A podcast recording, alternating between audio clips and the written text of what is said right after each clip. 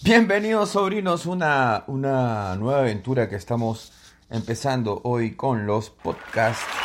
¿ah?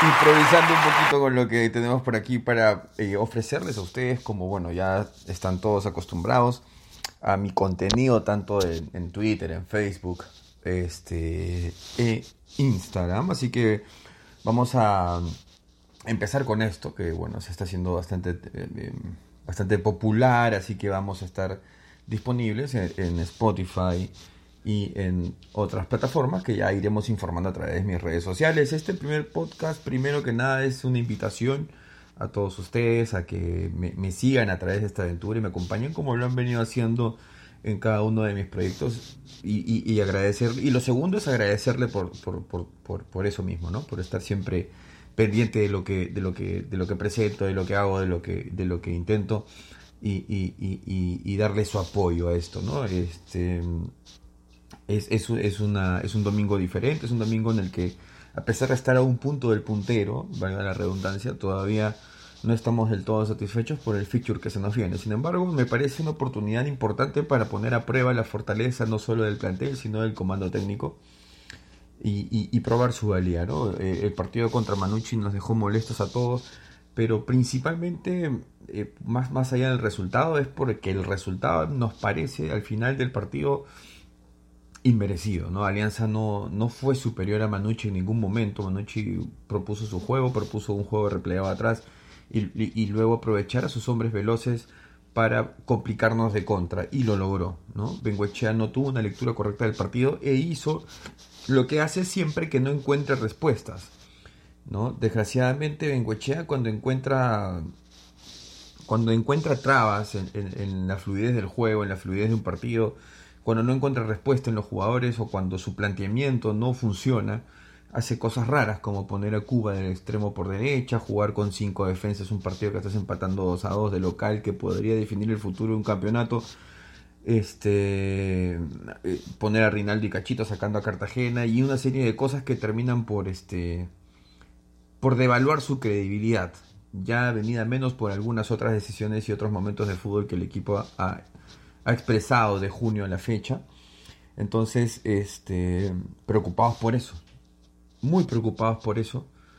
Este porque más allá de que aún quedan cinco fechas y estamos a un punto de, de, de, del primer lugar el juego del equipo, el planteamiento del profesor, no termina por, por, por, por, dejarnos tranquilos y dejarnos con la confianza que sí teníamos, por ejemplo, el 2017 o incluso 2018, donde uno sabía que a pesar de que venían cosas difíciles, el plantel iba a responder de la mano del profesor Benguechea. Hoy eso no sucede, desgraciadamente me cuesta a mí decirlo, ustedes me conocen, saben cuál es siempre la, la, la tónica de, de, de, mis opiniones, siempre es ir para adelante, siempre buscar. Desgraciadamente me toca decir lo que creo que todos nosotros sentimos, ¿no? Desgraciadamente me toca, me toca, me toca decir que, que el plantel va a tener que ganarse la confianza del, de, del pueblo nuevamente, ¿no? Este, la pusieron en juego el viernes, la perdieron y les toca recuperar la confianza de la hinchada del pueblo el día, el fin de semana cuando nos toque visitar a Melgar en Arequipa. Les voy a confirmar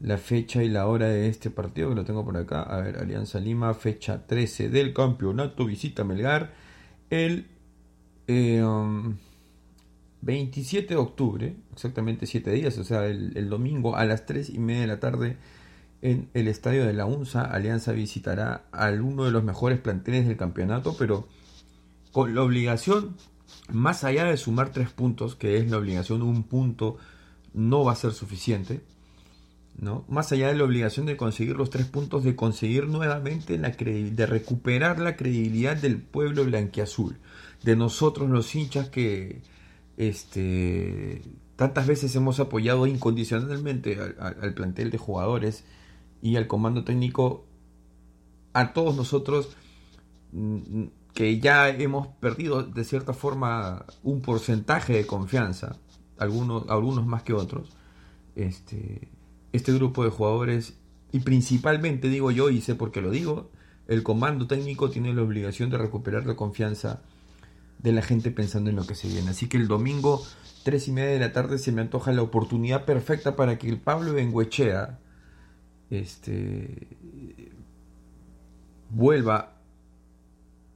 a ganar la confianza del pueblo. Y, digo mal, ¿ah? lo estoy diciendo mal porque el, trabajo de Pablo no es, no es presentar un once el domingo. El trabajo de Pablo, la, gran responsabilidad de Benguechea va a ser el trabajo que logra durante la semana. E, e, en, este, e, en este sentido es donde creo que Benguechea ha flaqueado en los últimos partidos y se los digo con conocimiento de causa. Pablo va a tener que trabajar esta semana. Y no solo va a tener que trabajar, va a tener que trabajar usando todas las herramientas que tiene disponibles, que todas las herramientas que le da el club y usando de la mejor manera posible el plantel de jugadores que se me antoja uno de los mejores del campeonato por variedad, por cantidad y por calidad. Así que yo creo que Pablo no tiene excusa para presentar algo importante el domingo y conseguir los tres puntos. Así que esto es para terminar ya este primer podcast. Me he sentido muy, muy bien conversando con ustedes de, esto. Este, así que lo voy a seguir haciendo. Los invito a estar atentos a nuestras invitaciones. Recordarles también que todos los podcasts que hagamos van a estar disponibles en diferentes plataformas. La principal es Spotify, donde los invito a suscribirse para estar siempre pendientes y atentos a nuestras ediciones. Esto ha sido todo por esta primera experiencia haciendo podcast. Me he sentido, como les digo, muy bien. Así que nos vemos en una siguiente edición.